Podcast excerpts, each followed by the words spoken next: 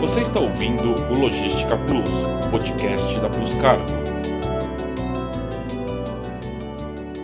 Olá, eu sou a Soraya Magdanello e você está ouvindo o Logística Plus, o podcast da Plus Cargo. No dia 30 de janeiro de 2020, a Organização Mundial de Saúde, OMS, declarou que os casos de coronavírus eram uma emergência de saúde pública internacional. A China, país com maior número de mortos e casos suspeitos da doença, tomou medidas severas para que o vírus não se espalhe ainda mais pelo país. O feriado de Ano Novo foi estendido e muitas empresas pararam suas atividades por diversos dias. Por isso, hoje vamos falar sobre coronavírus na China e o impacto no comércio exterior. Vou conversar hoje com a Cauana Pacheco, formada em negócios internacionais e fundadora da comunidade Comexland. Tudo bem, Cauana? É um prazer receber você aqui. Olá, prazer é meu, muito obrigada. Aqui também temos a Simone Rodrigues, pricing do Full Container da Plus Cargo Brasil. Como vai, Simone? Tudo bem? Oi, Soraya, tudo bem? Obrigada pela confiança de participar desse podcast com um tema tão importante atualmente.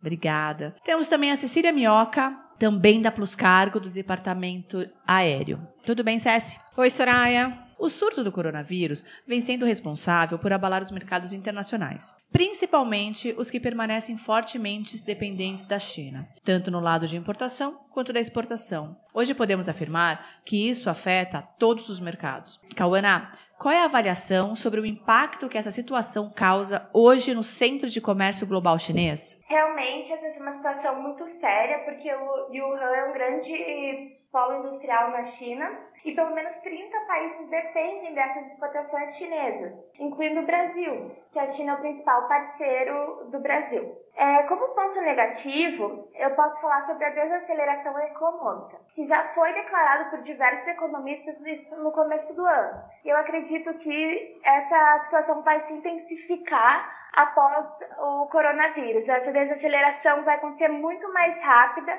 em nível mundial, porque são diversos países que dependem das fábricas que estão fechadas no momento na China.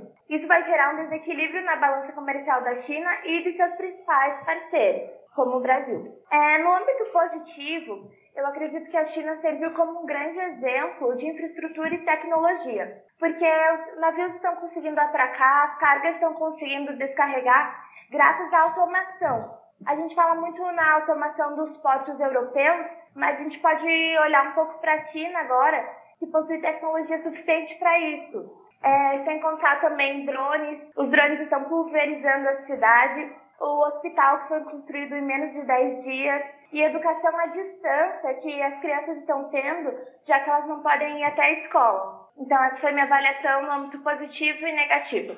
O vírus está afetando toda a economia mundial, abalando os mercados financeiros e cadeias de suprimentos. Quais foram os principais impactos para o nosso setor, considerando já uma temporada de feriado estendido na China? Toda uma demanda aguardando essa volta dos chineses ao trabalho. Bom, são diversos impactos Falando do Brasil, acredito que seja principalmente na importação. O Brasil depende muito da matéria-prima importada para a conclusão da produção. É, então a frase a fábrica vai parar, que a gente escuta bastante, nunca foi tão real, porque a fábrica realmente pode parar se não chegar essa matéria-prima. E mais tarde eu vou falar um pouco como os importadores podem lidar com essa situação. Outro impacto é que os armadores, as companhias aéreas, estão aumentando o frete. E esses valores vão ser repassados para as próximas etapas logísticas e isso vai gerar uma inflação para o consumidor final, ou seja, um aumento generalizado dos preços. Outra coisa que a gente pode comentar que foi um impacto é, como eu falei, é, as cargas estão sendo descarregadas,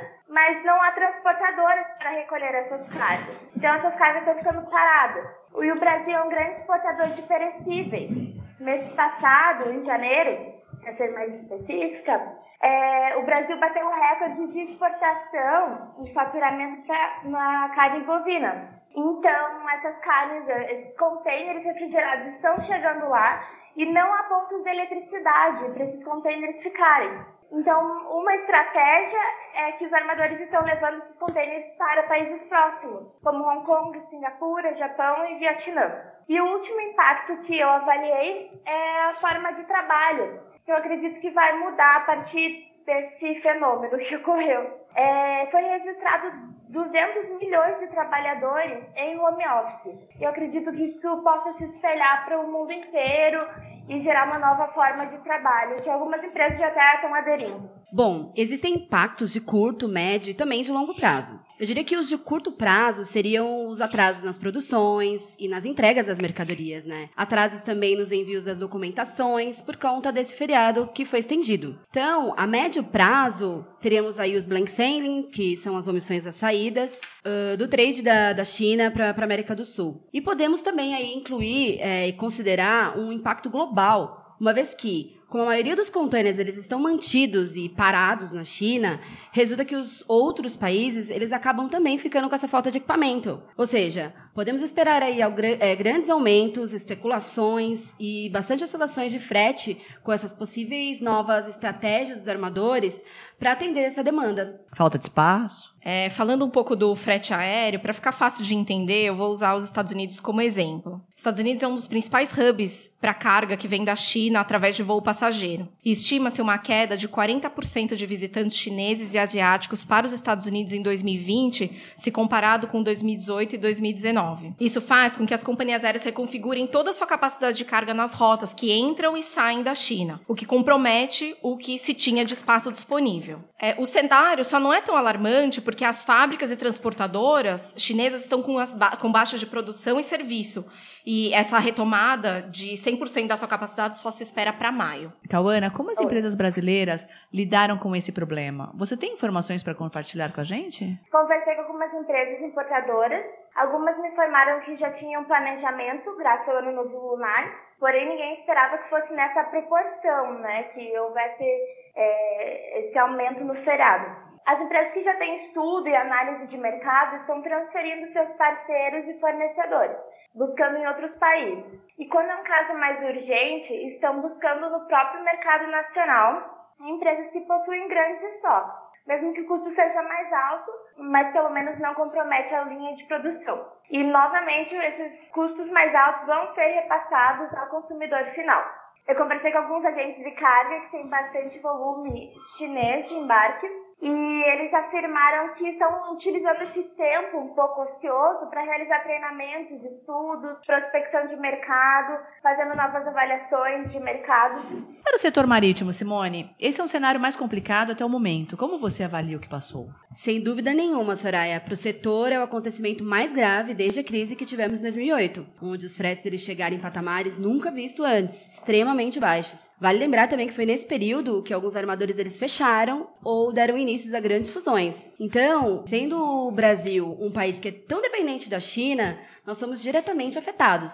Logo após o término do feriado, que no caso foi, foi postergado, né? Embora as fábricas elas continuassem fechadas, Muitos agentes de carga e profissionais de logística, eles, eles tiveram a opção de trabalhar em home office, porém com limitações, né? Uma vez que sem transporte, sem produção e sem previsão, não é possível realizar um planejamento efetivo. E ainda assim, mesmo que gradativamente algumas fábricas elas já tenham retomado, alguns dos fornecedores de matéria-prima, eles ainda se mantêm fechados. Ou seja, é tudo uma grande engrenagem, né? Por exemplo, com relação às transportadoras, é importante ressaltar que hoje eles estão sendo destacados como os maiores problemas para que os embarques realmente ocorram. Por quê? Porque se fala em menos de 45% das transportadoras voltando a funcionar. E já os portos, eles estão com menos de 50% abaixo do normal. E, um fator bem agravante, são as instalações de armazenagem, que estão com mais de 90% já comprometidas. E no setor aéreo, Cecília, como foram as últimas semanas? É, não precisa nem dizer que realmente é um momento de incertezas, né? Nós vimos a maioria das companhias aéreas tirarem os voos e embargarem os serviços, principalmente para Xangai e Pequim.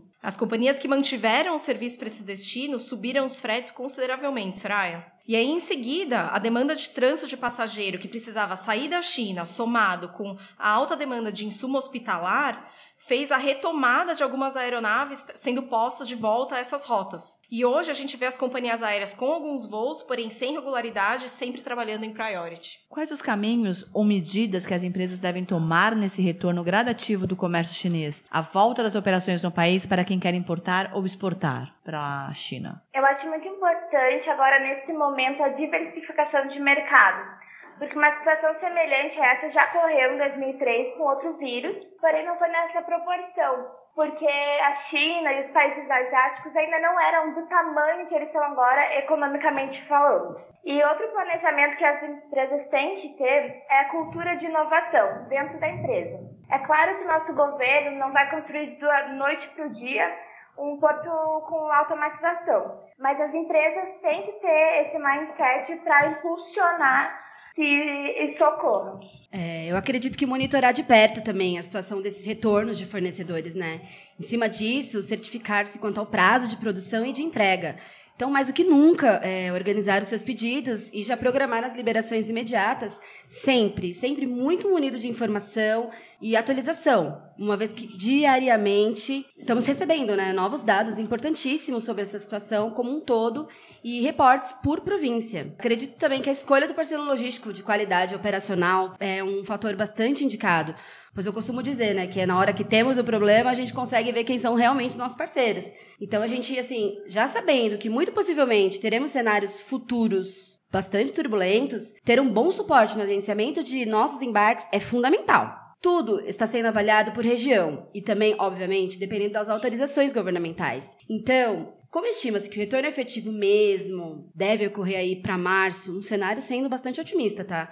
Pois ainda temos dados que algumas fábricas devem vo voltar a operar com seus funcionários em sua totalidade lá para maio. Então, podemos considerar aí o que se chama de normal para o final de abril, início de maio, porque para março provavelmente ainda teremos grandes backlogs a serem escoados, né? Porque como eu disse anteriormente, tem bastante carga lá armazenada e muitos novos cenários e medidas adotadas pelos armadores aí para acontecer. É verdade, Simone. No aéreo nós já estamos sofrendo com backlog, mas para a gente oferecer um novo olhar, se a gente avaliar essa situação somada com a alta do dólar, a gente vê uma grande oportunidade para a indústria nacional, uma abertura de novos mercados, abertura de novos, novas oportunidades para consumo de produtos e insumos nacionais e de outros países. Se a gente souber aproveitar esse momento, temos a chance de chegar a algum equilíbrio, o que era antes super concentrado na China. A gente hoje está sofrendo com a falta né, dos embarques, mas os próximos meses vai ser muito tenso, porque não vai ter espaço, as fábricas não vão ter capacidade também de atender tudo, toda a demanda. E realmente eu não lembro nunca de ter visto isso, porque como nós dependemos da China, como o mundo depende da China. Uhum, na, na tamanha proporção, né? É, e o que vai acontecer é que o mundo todo vai precisar de espaço, vai precisar da carga, é, da mercadoria, do, do produto para não fechar a fábrica, enfim. É, os tempos vão ser bem complicados quando tudo voltar ao normal, né? Mas realmente, Soraya, eu, eu vejo isso como uma grande oportunidade para nós. É abrir novas oportunidades para novos países entrarem com as suas próprias produções. Para mim, é realmente é um momento promissor, apesar de um cenário super obscuro. Eu conversei com a Cauana Pacheco. Muito obrigada, Cauana. Muito obrigada, Soraya, Simone, Cecília. Nossa conversa foi muito produtiva. Espero participar mais vezes e obrigada pelo convite. Ah, com certeza, eu adorei também. Conversei também com a Simone, com a Cecília aqui da Plus Cargo. Obrigada, Simone. Obrigada a você, Soraya. Adorei participar. Ah, que bom. Obrigada, Cecília. Obrigada, Soraya. Muito obrigada pelo convite. Eu sou a Soraya Magdanello e agradeço também a você que acompanhou mais esse episódio. Convido você a seguir a Plus Cargo nos principais aplicativos de streaming para acompanhar os próximos episódios do podcast Logística Plus. Até a próxima. Obrigada. Você ouviu Logística Plus, podcast da Plus Cargo.